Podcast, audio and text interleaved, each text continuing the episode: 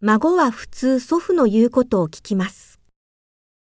孙子一般听爷爷的话。あなたには兄弟姉妹が何人いますか？你有几个兄弟姐妹？李先生はロシア語を話すことができます。李老师会说俄语。私が会社を代表して少し話をします。我代表我们公司讲几句话。彼の意見には説得力がありません。他的建议没有说服力。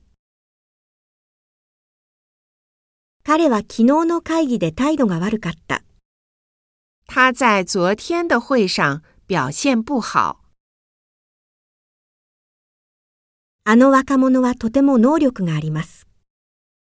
那个小伙子很有本事。あの礼儀正しくない人は誰ですか？那个没有礼貌的人是谁？